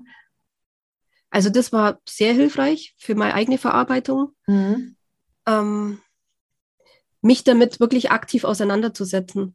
Also ich habe viele Aussteiger auch getroffen, die Jahre später, ähm, weil sie sich nicht aktiv damit auseinandergesetzt haben, immer noch mal so diese Flashbacks hatten und das Gefühl, es stimmt vieles, was dort mir, da drin mir erzählt wurde, die Ängste immer noch hatten, die mhm. mit Dämonen zu tun haben oder mit dem großen Krieg Gottes, der dann bald stattfindet und ähm, viele so Ängste, die man eigentlich recht schnell beseitigen kann, wenn man sich nochmal mit dem Thema wirklich auseinandersetzt und wie wurde ich da drin eigentlich manipuliert und kann ja. das alles wirklich gewesen sein. Mhm. Ich finde es ja. wirklich wichtig, sich dann nochmal aktiv damit auseinanderzusetzen und ja, und was ich vorher schon gesagt habe, sich vielleicht auch Hilfe von außen zu holen. Also mit Menschen drüber zu sprechen, die selber vielleicht das Gleiche erlebt haben, aber auch Menschen, die überhaupt gar nichts damit zu tun haben. Ja. Mir hat's Coach, ich habe jetzt keine Psychotherapie gemacht, aber ich hatte Coachings von Menschen, die mir ähm, damit mit Gedanken weitergeholfen haben, wo ich mir wieder selber helfen konnte, wo mhm. mich wieder zum Nachdenken brachten und ähm, mich mit Fragen, die sie mir gestellt haben, einfach da in eine Richtung gebracht haben, mich da immer weiter damit zu beschäftigen und Lösungen für mich zu finden. Mhm. Also du hast darüber gesprochen, du hast dann diesen äh, ne, den, den YouTube-Kanal gemacht. Du hast auch einen Blog, wenn ich es mir richtig ne, genau. ne, aufgeschrieben habe. Das heißt, du hast ganz viel eben reflektiert, hast dir Coaching geben lassen. Gab es noch irgendwas, wo du sagst, das hat mir wirklich geholfen? Ja, noch irgendwas ganz Praktisches, was du so für dich selber gemacht hast? Also gesprochen mit vielen Leuten, klar, aber gab es noch was? Ähm, ich habe viel für mich selber gemacht. Also mein Körper, was will mein Körper gerade? Ich habe mit Yoga zum Beispiel angefangen, habe gemerkt, es tut mir wahnsinnig gut. Ähm, ich habe hm, eine Zeit lang meditiert. Mhm. Mache ich gerade nicht mehr so viel, aber ich merke, wie es mir wirklich fehlt, weil es gerade zeitlich einfach nicht klappt und habe da versucht, ähm, mich einfach, äh, ja, keine Angst mehr zu, zu haben, mich mit meiner, mit meinen, mit meinen Schwächen, mit meinen Ängsten, mit dem allen auseinanderzusetzen und ähm, mein Mann hat mir eigentlich, ich würde sagen, das ist eigentlich auch so ein, so ein Hauptpunkt, was mir geholfen hat, dass mein Mann nur an meiner Seite war. Wir sind ja zusammen dort ausgestiegen ja. und wir haben einfach auch miteinander sehr viel drüber sprechen können. Mhm. Ähm, er hatte das Bedürfnis jetzt nicht so viel wie ich, darüber zu sprechen, aber er hat mir zugehört, er hat, ähm, ja, er war eigentlich immer für mich da und mhm. ich glaube, man braucht wirklich, man braucht eine Bezugsperson, man braucht jemanden, dem man dann offen immer wieder mal sagen kann, mir geht es gerade schlecht und ich, ich weiß nicht, was ich machen soll. Und äh, wo man einfach auch so sein kann, wie man ist. Ja, also das glaube ich ist nämlich auch nochmal ein wichtiger, wichtiger Punkt. Also sowieso nicht, nicht jeder und jede muss einen Podcast machen oder einen YouTube-Kanal ne, oder einen Blog, aber eben sich damit auseinanderzusetzen. Aber was du mir gerade beschrieben hast, ist ja auch dieser Punkt, du hast nach und nach angefangen, dich selber immer mehr zu spüren mit allen mhm. deinen Gefühlen und das anzunehmen. Also ja. hast dir auch erlaubt, dass es schwer sein darf, hast dir auch erlaubt, dass es traurig sein darf und hast dir sicherlich auch erlaubt, ähm, dass es vielleicht auch Angst macht, ne, in diese Welt zu kommen, wo es alles auf einmal nicht mehr so einfach ist. Ne? Mhm. Also ähm, und, äh, und das einfach dir zu genehmigen und wirklich, das ist eben meine Erfahrung auch, wenn man, wenn man aus so einer Erfahrung rauskommt, was auch immer das war, ganz, ganz bewusst die Ressourcen zu stärken. Ja. Das, ne, also wirklich, du hast ja gesagt, du hast ne, Yoga oder meditiert und was auch immer andere, ne, also sagen, sie gehen jeden Tag eine Stunde spazieren oder was auch immer es ist, äh, sorgen über Ernährung für sich, gehen in Chor, malen, tanzen, sonst irgendwas. Also schaut einfach mal danach, was euch gut tut. Und ich könnte mir vorstellen, ihr äh, Zeugen, Aussteiger, Aussteigerinnen, wenn du ja vorher die ganze Zeit beschäftigt warst mit irgendwie Schule, Ausbildung, äh, Alltag und Anbetung und Mission, hast ja gar keine Zeit gehabt überhaupt irgendwie zu wissen, was freut mich eigentlich? Hast, mhm. du, hast du irgendwas neu entdeckt, als du dann so viel ja, mehr Zeit hattest dann? Ähm, also Yoga hast du ja schon gesagt, aber hast du noch irgendwas Neues entdeckt, wo du sagst, ach krass, wie schön, dass es jetzt in meinem Leben ist? Ich gehe viel, viel mehr in die Natur. Also das ist auch was, wo, wo mir unheimlich viel Kraft gibt. Ja. Ähm, ich habe einen Hund inzwischen, also ja, Hund ist auch super. hatten wir eigentlich vorher auch schon, aber ähm, ja, sich mit den, also überhaupt Tiere. Meine Katzen, meinen Hund, das ist sowas, wenn ich mich mit denen beschäftige, dann habe ich so das Gefühl, man kann wahnsinnig viel lernen, wie, wie, wie die sind, ähm, ähm, wie die jeden Augenblick genießen, wie man vielleicht auch lernen kann, nicht ständig in der Vergangenheit zu hängen, aber auch nicht ständig in der Zukunft, sondern ja. einfach mal das wahrzunehmen, was jetzt gerade da ist. Das ist auch was, was äh, mir sehr schwer gefallen ist, aber ja mir, wo ich mich auch immer wieder daran erinnern muss, ähm, hör auf, in die, ständig in die Zukunft zu gehen und hör auf, ständig über die Vergangenheit zu grübeln. Ja. Ja. Das tut uns ja allen gut, ne? Aber ähm, ja. Also so, und es gibt, also wer damit was anfangen kann, ich kann nur sehr empfehlen, immer wieder MBSR, also die ne, Achtsamkeitskurse, die ja auch mhm. zum Teil von den Krankenkassen, weiß ich nicht, bei euch vielleicht nicht in der Schweiz, aber die wirklich von den Krankenkassen, wenn es zertifizierte Kursleiter, Kursleiterinnen machen, die da wirklich auch, äh, wo man über acht Wochen genau das übt und lernt, im Jetzt zu sein, sich jetzt zu spüren. Ich mache mal einen kleinen Schwenk. Ähm, mhm deine, äh, also jetzt nochmal, äh, dein Blog, YouTube, du schreibst ja auch ein Buch. Das werden wir alles, äh, das werden wir alles in die, in die Links reinmachen. Ne? Wie heißt denn dein YouTube-Kanal? Der heißt wie ich, Nathalie Barth. Nathalie Barth mit TH, ne? Mit TH, genau. Und genau. dann kommt er eigentlich gleich. Mhm. Genau. Also, aber wir werden ne, da Links reinmachen. Also das heißt, ähm, du schreibst gerade an deinem eigenen Buch. Habe ich mir das richtig gemerkt? Das ist richtig, ja. Mhm. Ja, und wann, wann werden wir die Freude haben, das zu lesen? Das ist eine gute Frage. ähm, ich bin noch dran, was es allerdings jetzt schon gibt. Ich habe ähm, für ein Buch, wo mehrere Frauen zu Wort kommen, habe ich ein Kapitel schreiben dürfen über meine Geschichte. Und zwar nennt sich das Keine Macht den Tabus. Ja. Äh, Frauen brechen ihr Schweigen. Ähm, da gibt es mittlerweile dann, ist das jetzt der vierte Band wo dann äh, mehrere Frauen so über ihre Geschichten schreiben, jetzt nicht nur wie bei mir der Sektenausstieg, sondern es geht auch zum Beispiel über Missbrauch äh, in der Kindheit, sexueller Missbrauch. Ähm, mhm. Dann äh, muss ich gerade überlegen. Ich glaube, du machst eh einen Link rein, dann äh, kann man das sehen. Also es sind wirklich viele genau. verschiedene Themen. Ja. Also ja, das ist, äh, ne, also da, da hast du jetzt ein, ein Kapitel geschrieben äh, und genau. es geht aber um daraus, dass man sozusagen Tabus genau, das ist ja genau dieses, dieser Bereich, ne? Das, das wird ja sehr, sehr häufig in, beim Thema Missbrauch ist es ja auch, aber es gibt auch eine Menge andere Tabus. Ähm, und das ist doch interessant. Das heißt, wer da einfach wirklich noch näher drauf eingehen will, und da erzählst du ja sehr, sehr ausführlich, glaube ich, auch, ne? Bei mhm. YouTube deine Geschichte und all die Nebenaspekte, die dann eben auch noch eine Rolle spielen, ähm, dann da kann man sich einfach noch ein bisschen näher damit befassen. Ne? Genau, ja. Genau. Und auf meinem Blog eben auch, da schreibe ich ja auch noch nicht nur zu, zum Sektenthema, auch andere Dinge, aber eben auch, wie, wie ich viel verschiedene Dinge verarbeitet habe, was mir vielleicht für Gedanken auch noch durch den Kopf gehen. Und mhm. das, ähm, Worüber schreibst du denn sonst noch in deinem Blog? Das ist vielleicht nochmal interessant für die Hörerin. Also ich schreibe viel auch über Frauenthemen. Mhm. Ähm, gerade so wie, ich selber habe jetzt zum Beispiel keine Kinder. Wie ist es mhm. ähm, ohne Kinder? Ähm, in der Gesellschaft wird dir oft erzählt, du bist vielleicht nur dann oder fühlst dich vielleicht nur dann was wert, wenn du selber Kinder hast. Und wie kann man damit umgehen? Da, was, was da so meine Gedanken drüber sind, dann auch, mhm. ähm, ich musste ja meine, mein, mein Frausein komplett neu überdenken, wo ich dort ausgestiegen bin, weil da gab es eine vordefinierte Rolle als Frau, wie du als Frau zu sein hast. Aber das hast du ja zum Teil auch bei uns in der Gesellschaft, wie du als Mutter zu sein hast, wie du, äh, ob du Karriere und, und, ähm, und Muttersein unter einen Hut bringen kannst und so weiter. Und dass man versucht, für sich selber auch wieder zu finden, wie, wie fühle ich mich als Frau denn wirklich wert oder, oder wer bin ich denn als Frau?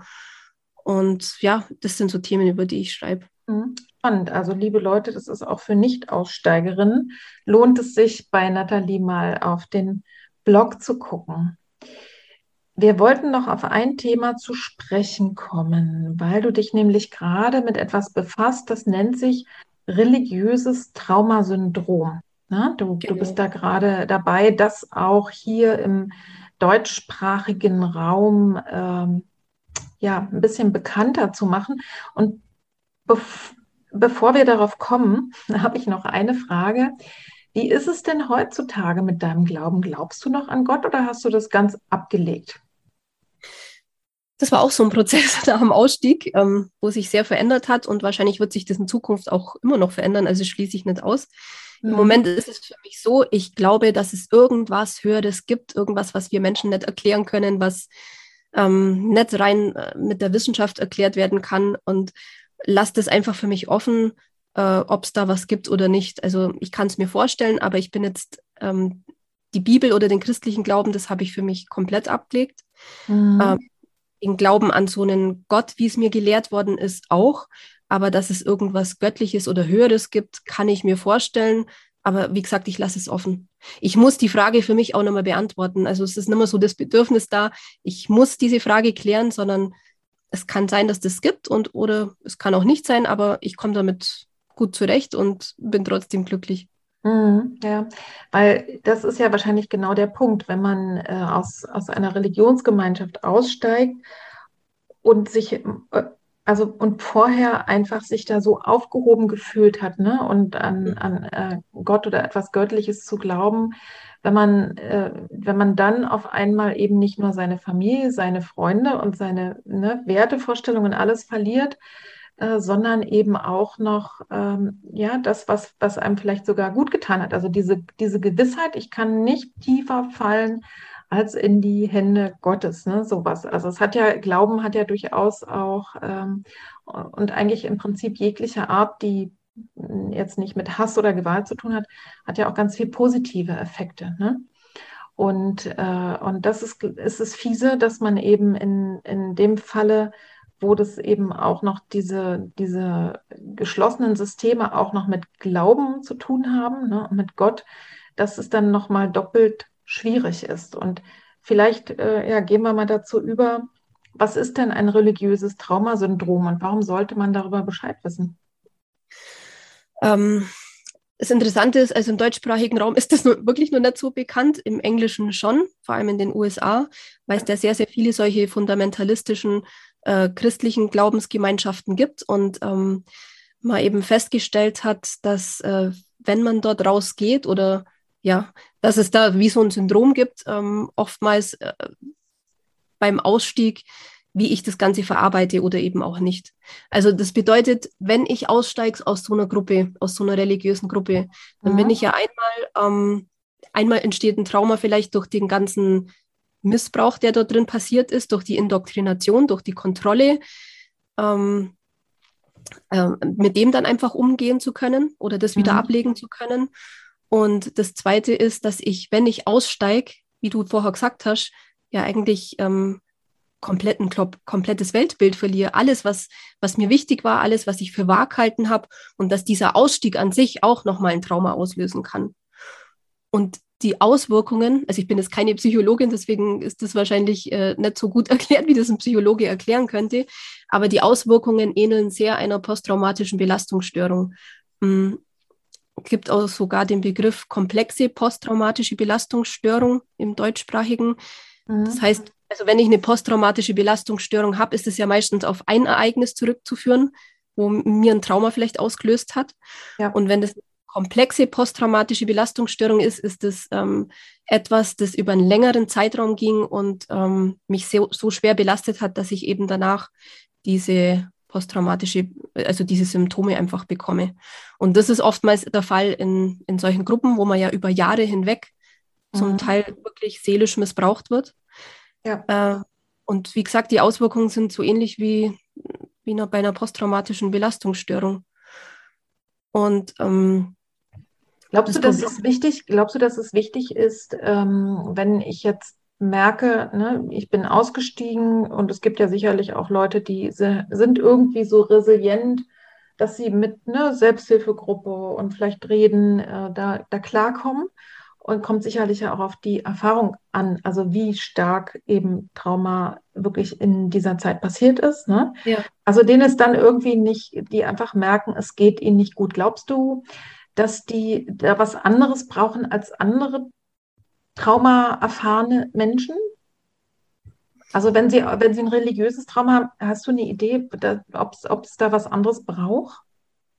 Das ist jetzt schwierig zu sagen, weil, ich, wie gesagt, ich bin keine Psychologin. Mhm. Aber ähm, ich glaube, dass es vor allem für diejenigen, die solche Menschen betreuen, also eben Psychotherapeuten, Psychologen, wichtig wäre zu wissen, dass es ähm, mit Religion zu tun hat. Ja. Ähm, das ist oftmals nicht bewusst da, weil ähm, ja, weil eben dieses, wenn das komplette Weltbild zusammenfällt, das ist ja meistens bei religiösen Ausstieg. Das ja. ist jetzt nicht wenn ich, äh, wenn ich ein wirklich schlimmes Ereignis wie ein Krieg oder, oder ein Unfall oder sowas erlebe und dann löst es bei mir dieses, äh, ähm, dieses Symptom, äh, dieses Syndrom aus, sondern das hat tatsächlich mit dem Zusammenfall von meinem kompletten Weltbild und meiner Identität zu tun. Mhm. Und da finde ich schon wichtig, dass man das weiß, ähm, weil das nochmal eine Stufe mehr ist, würde ich sagen. Und dass ja. man sich das auch nochmal anschaut und da drüber redet, dass der, dem Menschen, der eben äh, damit zu kämpfen hat, dass einem, dass ihm das bewusst wird, dass das wirklich mit der Religion zu tun hat. Ja, also ich glaube, das ist, ähm, wenn ich dich jetzt richtig verstanden habe, für beide Seiten wichtig. Es ist für den Aussteiger, die Aussteigerin wichtig, zu wissen, dass, wie es mir gerade geht, hat, damit, kann damit zu tun haben. Ne? Also, ja. dass man es nicht verschweigt, sondern erzählt wenn man ne, mit Symptomen äh, zum Arzt geht oder zum Coach oder zur Therapeutin. Und auf der anderen Seite, dass die, äh, dass die Therapeuten, Coaches oder sonstige auch aktiv fragen. Das mache ich nämlich mittlerweile auch. Mhm. Genauso wie ich mittlerweile mir immer angewöhnt habe, jede Frau, die zu mir kommt, nach Schwangerschaften, Schwangerschaftsabbrüchen, Fehlgeburten zu fragen und auch nach ihrer eigenen Geburt, also als wie sie geboren ist, so habe ich mir mittlerweile angewöhnt, auch zu fragen, an was glaubst du oder ne, wie bist du aufgewachsen? Weil das, also meine Erfahrung ist gerade in, also sind ja sehr viele katholisch oder evangelisch, aber, aber tatsächlich, ähm, je nachdem, wie, wie der Glauben da so ausgesehen hat, da kann unglaublich viel Angst und Druck gewesen sein. Ne? Und dann fühlte man sich eben als Kind schon irgendwie nicht richtig. Und es ist ja. wichtig, damit umzugehen und mindestens genauso wichtig, wenn ein Mensch jetzt noch an was glaubt, ist egal an was, was ihr oder ihm gut tut, dann ist es auch eine unglaubliche Ressource. Also es ist einfach ein wichtiges Thema, was nicht ausgelassen werden sollte. Ne? Ich denke auch, ähm, was mir noch dazu einfällt, es wird bei diesem religiösen Traumasyndrom wird auch von äh, verschiedenen Trauerphasen gesprochen, wenn man okay. Äh, eben aussteigt. Also so wie bei dem Tod von dem Menschen, den man verloren hat, so ist es auch, wenn ich äh, diese, wenn ich dieses Weltbild oder diese Identität oder eben auch Menschen verliere ähm, durch den Ausstieg und dass man da durch verschiedene Trauerphasen durchgeht. Und ich glaube, mhm. das ist für einen selber, das zu wissen, wenn man betroffen ist, aber es ist auch wichtig für Therapeuten, das zu wissen, durch ja. welche Phasen geht der Mensch dann durch und wie kann ich ihn in diesen verschiedenen Phasen unterstützen. Ähm, weil eine Phase ist zum Beispiel auch äh, die Phase von der Vermeidung oder Ablehnung, dass ich wirklich mit zum Beispiel mit Religion und Gott gar nichts mehr anfangen kann und dann richtigen mhm. Hass oder Widerwillen dagegen krieg und mit dem Ganzen gar nichts mehr zu tun haben möchte. Mhm. Und da ist dann oft, ähm, also habe ich zum Teil zum Beispiel auch Kommentare bekommen, man darf doch das Kind nicht mit dem Bade ausschütten und deswegen darf man doch nicht den Glauben an Gott verlieren. Es ist aber eine Phase, wo es wichtig ist, dass man das wirklich auch mal in Frage stellen darf und ja. erst wenn man das wirklich darf und sagen darf, vielleicht glaube ich gar nicht mehr an Gott und Religion ist für mich total passé, ähm, dass das in Ordnung ist in der Phase. Ja. Und erst ja. wenn ich das zulasse, kann ich mir vielleicht später auch wieder einen neuen Glauben aufbauen, wenn ich das möchte. Ja, ja. Auf alle Fälle, ne? Sodass, also einfach sich, sich auch Menschen suchen in der Betreuung und wenn vielleicht meine Therapeutin da nicht so ein Gefühl dafür hat, weil die sind ja dann auch manchmal gläubig oder nicht gläubig, je nachdem, ja. ne? Ähm, dann vielleicht auch mal zu gucken, auch sich gute Gesprächspartner auch zu suchen, ne, die, äh, die ja. der Ebene dann ansprechbar sind, weil im Grunde genommen natürlich, wenn du diese ganzen anderen Systeme schon verlassen musstest, dann eben auch noch zu sagen, und jetzt bin ich auch noch allein gelassen und ne, bin, ja, ich bin halt ein Zellhaufen und äh, sterbe irgendwann. also das das ne, kann, kann auf alle Fälle auch eine große Befreiung sein, aber wenn es eben Angst macht, dann sich Leute zu suchen, die dann auch, dass man das auch sozusagen sich auch Gott wandeln darf, also die, ne, oder das Göttliche oder wie der, die Stelle, wo du jetzt auch gerade bist. Ähm, warte mal, ich hatte einen, einen wichtigen Gedanken noch. Nee, stimmt. Eins, du hast vorhin was erzählt, und ich glaube, das ist eben auch speziell, vielleicht speziell Zeugen Jehova oder eben auch so krasse andere Sekten, dass so mit Angst gearbeitet wird. Mhm. Das ist, glaube ich, auch nochmal speziell, oder? Wie? Mm, so speziell ist es jetzt auch nicht. Also ich habe jetzt zum mhm. Beispiel verschiedene Aussteiger von fundamentalistischen Freikirchen mhm. äh, getroffen, wo das ähnlich war, wo es dann zum Beispiel aber die Angst vor der Hölle war. Ja. Ähm, oder ja aktiv gelehrt wird. Das gab es jetzt bei den Zeugen Jehovas nicht. Da war es die Angst vor diesem großen Krieg Gottes, Harmageddon. Mhm. Ähm, aber Angst spielt, glaube ich, in allen diesen Gruppen eine große Rolle. Ja. Die Angst ist manchmal ein bisschen diffus. Also man, man glaubt nicht, dass das wirklich Angst da ist, sondern also ich kann das mal am Beispiel von, von mir. Ich hatte diese also diese Angst vor Dämonen, dass, dass Dämonen oder Satan, dass man sich mit irgendwas die ins Haus holen könnte. Ja. Und schon immer da und immer, wenn es mir zum Beispiel psychisch nicht gut ging, dann habe ich die ganze Zeit überlegt, oh nein, oder ich Albträume hatte zum Beispiel, äh, habe ich mir irgendwas ins Haus geholt, irgendeine CD, irgendwas ähm, von einem Menschen, der mit Okkultismus was zu tun hatte und habe ja. da richtige Ängste bekommen. Ja. Und mh, hm, dir wird ja aber erklärt, du brauchst eigentlich keine Angst haben, weil Gott ist ja an deiner Seite. Mhm. Also immer so, äh, wie, man kann es nicht richtig erklären. Man hat irgendwie Angst, aber man braucht ja eigentlich keine Angst haben und hat da wie so eine, ähm, eine Diskrepanz in sich selber. Was, was, ja. was soll ich eigentlich fühlen? Ja. Das sind eigentlich doppelte Botschaften, ne? Also mhm. das ist schon krass. Also ich kann mich nur erinnern in, also ich, ich sag mal, meine Baptisten, wo ich als junge Frau war, da würde ich jetzt mal sagen, dass äh, Entschuldigung, alle Baptisten, die jetzt gerade zuhören, aber das ist dann im, im, Vergleich doch harmlos. Aber selbst da in dem ganzen Rahmen, also ich hatte auch ein bisschen Kontakt mit Pfingstlern, das ist ja schon nochmal eine andere Hausnummer auch. Und äh, da habe ich schon auch damals mitgekriegt, okay, wie da mit Frauen umgegangen wird, also jedenfalls in dieser Gemeinde. In den Freikirchen ist es ja häufig wirklich, dass es wirklich nochmal sehr stark, also weil das nicht so hierarchisch nach oben, also dass es nicht so einen großen Verbund gibt, ist in diesen kleinen geschlossenen Gemeinschaften und Gemeinden, da, da, da ist es eben, je nachdem, was da für Menschen sind, wird es auch ne, so oder so gehandhabt, natürlich nach bestimmten Regeln, aber da war es eben wirklich ganz seltsam, so dass Frauen da, wie die sich zu kleiden hatten ne, äh, und was die zu tun hatten oder zu lassen. Aber tatsächlich habe ich mal auf einer so Jugendfreizeit, ähm, wo ich auch tolle Leute kennengelernt habe, die äh, zu den Baptisten gehörten, aber die mir Denken beigebracht haben und die mich wirklich auch gute Sachen gelehrt haben. Also wo ich auch heute noch von profitiere. Aber da war es dann so, ich hatte irgendeine schöne Brosche von irgendjemandem geschenkt bekommen, die war aus Sandelholz geschnitzt und sah vielleicht so ein bisschen orientalisch aus. Und da ist dann tatsächlich jemand aus der Gemeinde zu mir gekommen und hat gesagt, ja, ne, das erinnert mich gerade so dran, du weißt ja gar nicht, wo das herkam und wer weiß, ob da nicht irgendein Zauberspruch drin ist oder irgendwas, ne, was sozusagen, was da, äh, ja, was da irgendwie wirksam wird, also sowas Magisches. Ich habe mich jetzt davon nicht beeindrucken lassen, mhm. aber da, daran, da muss ich mich äh, dran erinnern. Ne? Und wirklich dieses, ja, so Stück für Stück eben wirklich immer wieder sich selber zu hinterfragen, ist schon auch äh, einfach, ist wichtig. Ne? Und ich kann mir gut vorstellen, wenn da so viel, das wird wahrscheinlich auch, also kann ich mir sehr gut vorstellen, wenn man sich fragt, was, ne, warum, warum ist es, äh, warum gibt es ein Trauma dadurch, dass ich in einer Sekte bin? Ähm, ne, da, wenn ich nicht verprügelt werde oder sowas. Ne?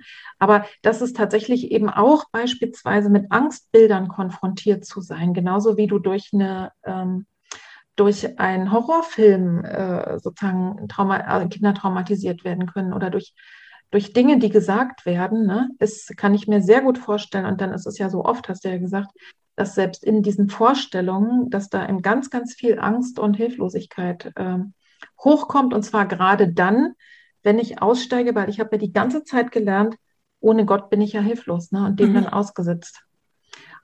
Hat, was hat dir geholfen, wenn diese, hast du die Angst sofort abgelegt, als du dann draußen warst? Oder was hat dir geholfen, um da irgendwie, wenn da Ängste kamen, äh, ja, das einfach zu erkennen und ja, und loslassen zu können? Weil Angst kannst du dir ja nicht, die kommt ja. Ja, da muss ich ganz ehrlich sagen, das ging relativ schnell. Ich weiß nicht warum, nicht erklären warum, aber diese Angst vor Dämonen, die habe ich relativ schnell abgelegt. Ich mhm. glaube auch, dass es wie so eine Art Befreiung für mich war, weil zu dem Zeitpunkt habe ich auch noch an wirklich an so diesen Gott geglaubt, der liebende Gott, der da ist und für mich sorgt und, und wo es für mich dann wie eine Erleichterung war, weil ich mir gedacht habe, wenn der so liebevoll ist und für mich sorgt, dann brauche ich nie Angst vor irgendwelchen Dämonen oder bösen Mächten oder sonstigen haben. Ja das war, äh, ich glaube, das habe ich eigentlich schon immer äh, glauben wollen und da habe ich es halt dann einfach geglaubt. Und das, ja, das war dann relativ schnell weg. Aber gut, ich habe dann auch, ich habe ja viel hinterfragt. Ich habe ähm, viel in der Bibel selber noch gelesen, sehr, sehr lange. Da habe mhm. ich schon mhm. mal gemerkt, dass mal allein, wenn ich die Bibel mit den Zeugen Jehovas vergleiche, dass da schon mal viel nicht übereinstimmt. Das war für mich ja schon so ein Knackpunkt. Und dann ähm, irgendwann habe ich für mich ja auch beschlossen, dass die Bibel nicht mehr das maßgebende Buch für mich ist. Und dann auch diese Dämonengeschichten, die ja zum Teil auch in der Bibel drin sind, für mich auch nicht mehr relevant waren.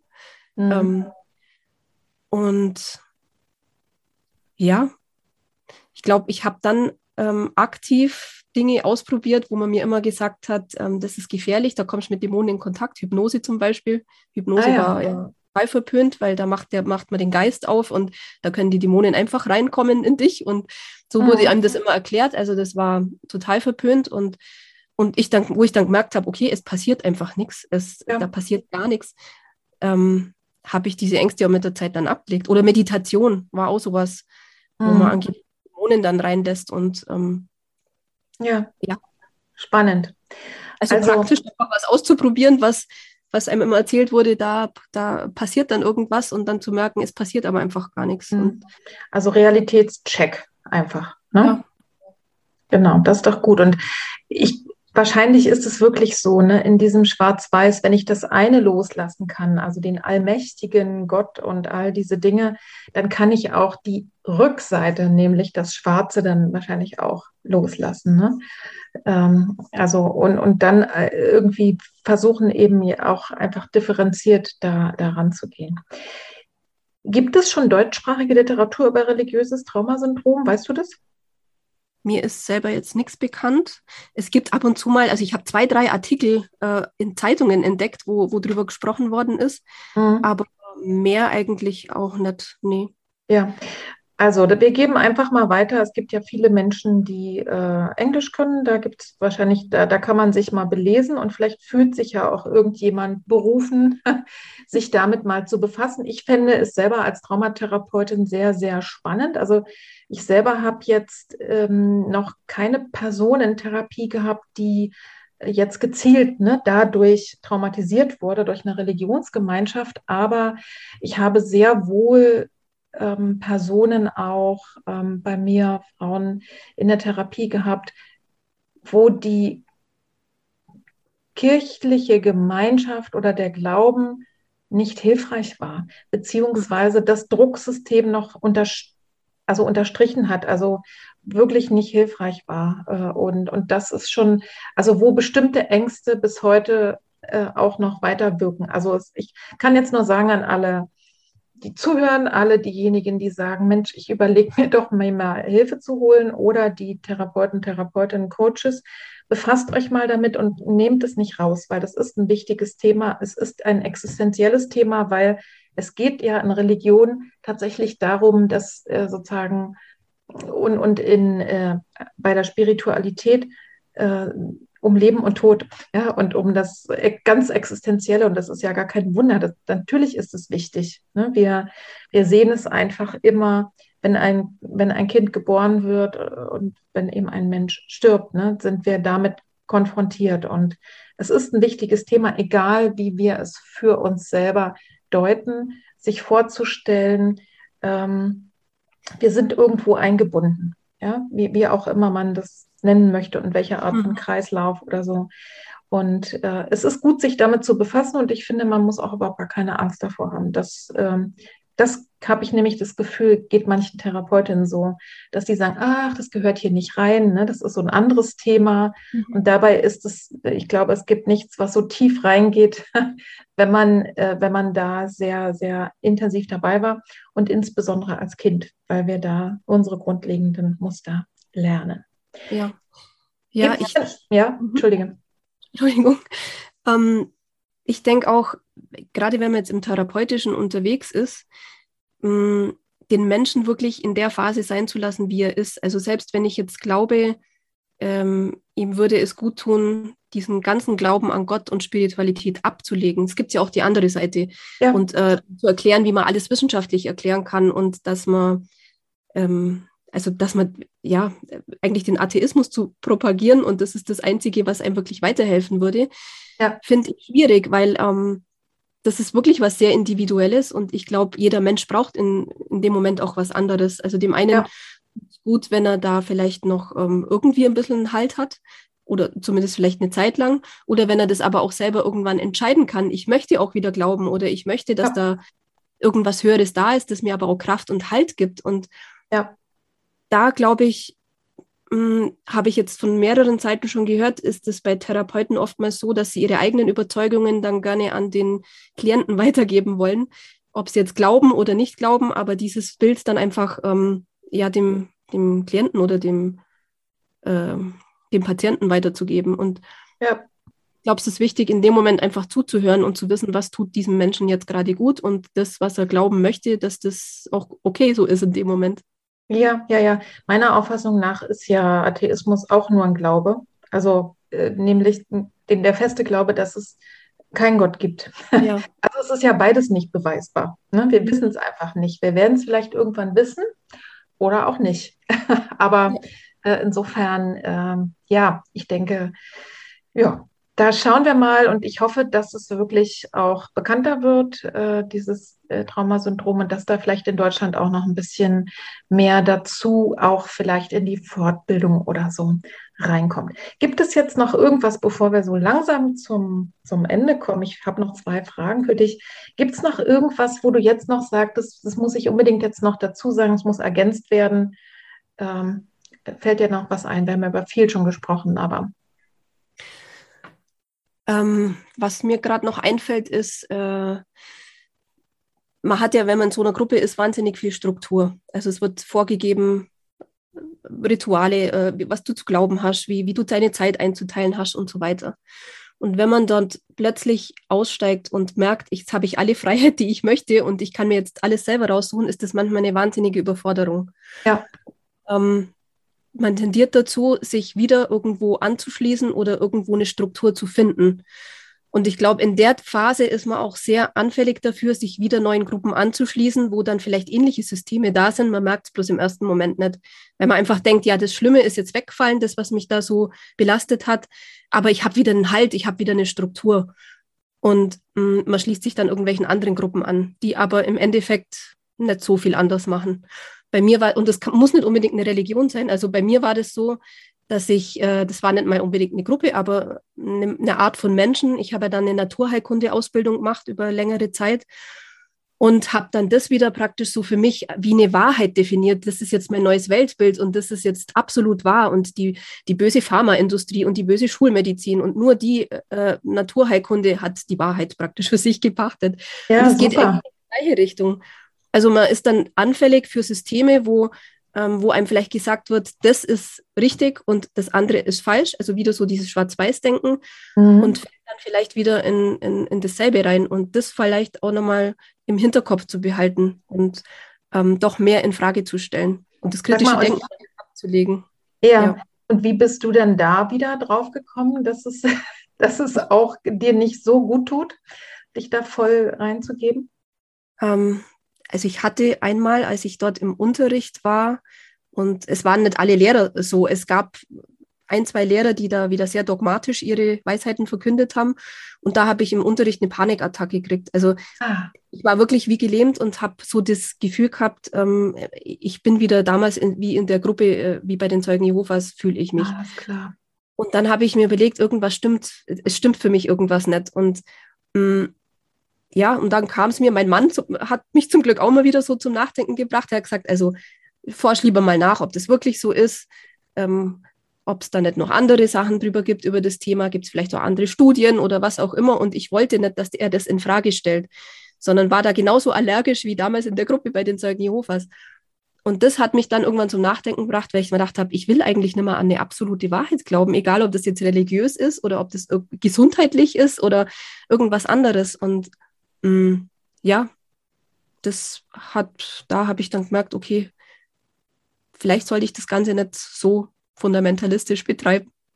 Ja, das finde ich aber, das finde ich total gut, dass du das nochmal sagst, weil das ist ja in jeglicher, also es ist ja sozusagen die eigenen Grundwerte zu verändern. Das ist so komplex und so langwierig, ja. Mhm. Äh, und das, das erlebe, das erlebe ich tatsächlich eben auch immer mal wieder. Keine Ahnung. Ich, ähm, ne, ich habe vielleicht zu viel Alkohol getrunken oder war vielleicht sogar Alkoholiker. Okay, da bin ich dann, ne, bin ich Abstinenz und dann äh, abstinent aber mal aufzupassen, dass ich dann nicht auf einmal sportsüchtig werde oder irgendwas anderes. Also dass es einfach nur ausgetauscht wird. Mhm. Oder eben äh, Frauen, die äh, immer wieder toxische Beziehungen haben, den einen Mann losgeworden und, und sich freuen, äh, okay, ich bin da jetzt raus.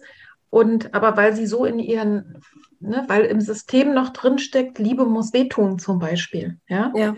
Also ähm, dann unbewusst sich da wieder hinbegeben, weil das ist, ne, das, was wir kennen, gibt uns Sicherheit, gibt uns Struktur und dass es sein kann und dass es aber auch, auch wenn ich es einmal geschafft habe, dass ich dann auch verstehe, okay, ähm, da, da, da, gibt es auch einen Weg raus. Und bei dir war es ja offensichtlich so, dein Körper hat dir ja wieder Bescheid gegeben. Ne? Ja. Denn das war ein klassischer Trigger. Also das ist wirklich ganz klar, ähm, dass, du, dass du dort einen Reiz hattest, der dein System einfach erinnert hat. Ne? Also das ist wirklich ein ganz klares Zeichen davon, äh, dass da eben was Traumatisches war, dass durch so einen Auslösereiz eben so eine ganz klare körperliche Reaktion. Mhm. Und gut, dass du da äh, schon ein bisschen in Übung warst und ins Forschen gekommen bist. Das finde ich, äh, das finde ich wirklich ähm, sehr, sehr gut. Wer sich übrigens über Trauma informieren möchte, das sage ich jetzt auch mal als kleinen Seitenstrang noch. Es gibt, ähm, ich habe ja ähm, auf YouTube einen Kanal, der heißt Petra Drachenberg. Also da sind beide Podcasts zusammengefasst. Frauenseele, Frauenkörper und äh, innere Landschaften, der davor.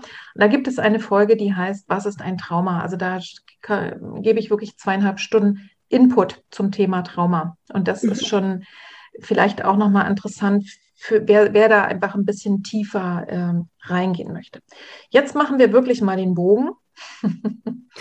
ähm, die letzten Fragen. Was hat dir persönlich geholfen, in den schweren Zeiten des Lebens, die wir alle haben, den Mut nicht zu verlieren, auch wenn jetzt mal irgendwas Blödes passiert? Ähm, was hat mir geholfen? Das, also, was ich vorher, glaube ich, auch schon gesagt habe, ist, dass ich jetzt Menschen um mich habe, wo ich einfach weiß, die, die nehmen so, wie ich bin. Also außer mhm. meinem Mann auch noch andere Menschen. Ja. Und ähm, dass ich, äh, egal was immer auch passiert, auch wenn es mir mal schlecht geht und wenn ich mal äh, nicht so gut drauf bin, dass das in Ordnung ist und dass ähm, das alles dazugehört und ich deswegen nicht verlassen werde oder abgewertet werde, was ja eigentlich in der Gruppe immer der Fall war, schon von klein auf. Mhm. Wenn du mhm. nicht funktionierst, wie du funktionieren sollst, dann ähm, bist du nicht in Ordnung. Und ja. ähm, einfach Menschen um mich, wo ich weiß, es ist in Ordnung, auch wenn ich nicht funktioniere, auch wenn es mir nicht gut geht, ja. ähm, dann liebt man mich trotzdem. Also ja. so die bedingungslose. Das ist auf jeden Fall, was mir extrem Halt gibt. Ähm, dann, was ich vorher gesagt habe, auch Natur, in die Natur rausgehen, mit meinen Tieren mhm. zusammen sein mm, und auch Dankbarkeit. Also mir wirklich auch bewusst zu machen, jeden Tag, für was kann ich in meinem Leben dankbar sein. Es gibt zwar viele schwierige Dinge und die brauche ich mir nicht schönreden, weil das ist genauso wenig wahr, aber es gibt auch ganz viele Dinge, ähm, wo ich dankbar bin und die morgen schon ganz anders sein könnten. Also ja. die man oft vielleicht auch für sehr selbstverständlich nimmt. Und mir das auch aufzuschreiben. Also ich schreibe immer noch regelmäßig Tagebuch. Schon äh, seit ich 13 war, habe ich angefangen, mhm. Tagebuch zu schreiben und ich mache es bis heute noch. Mhm. Und ich schreibe mir heute einfach ganz viele Dinge auf, äh, mache mir das nochmal bewusst auch schriftlich, was, was, äh, was gibt Schönes in meinem Leben.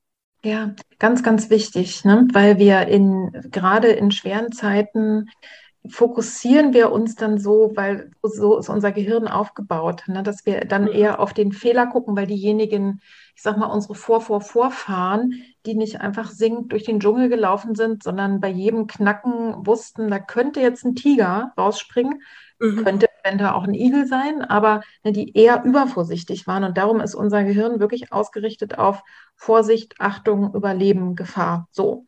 Und ähm, wenn, wenn irgendwas eben in der Richtung ist, dann ist es eben richtig, richtig gut, äh, auf die andere Seite der Waagschale ganz viel Ressourcen zu legen. Und da, da ist Dankbarkeit eben eins davon, sich wirklich, also den Blick wieder zu weiten, ne?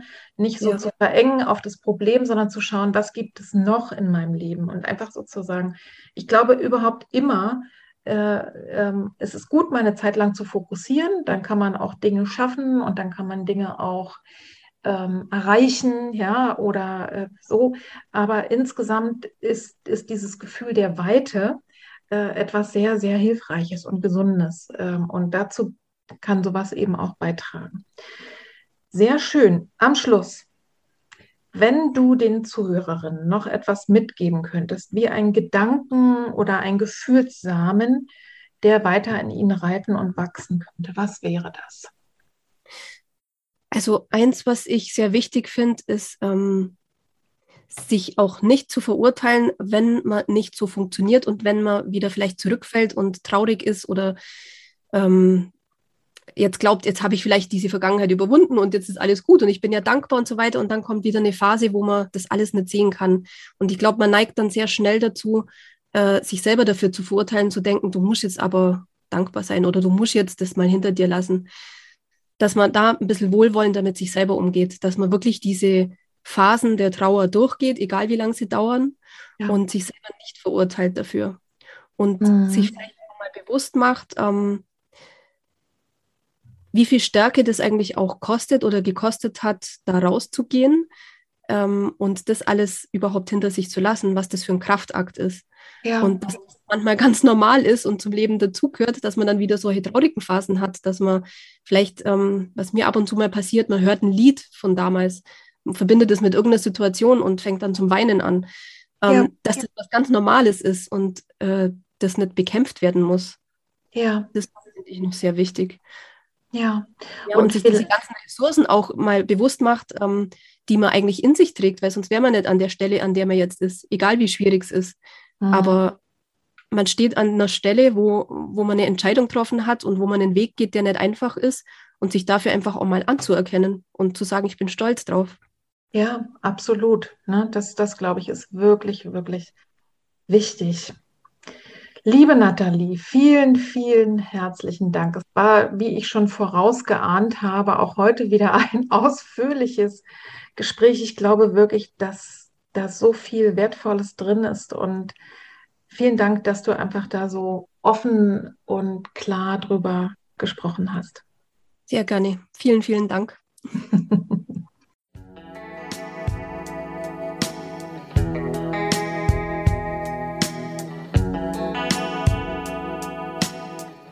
Ich hoffe sehr, dass du ganz viel mitnehmen konntest, wertvolles für dich aus diesem Gespräch mit Nathalie Barth.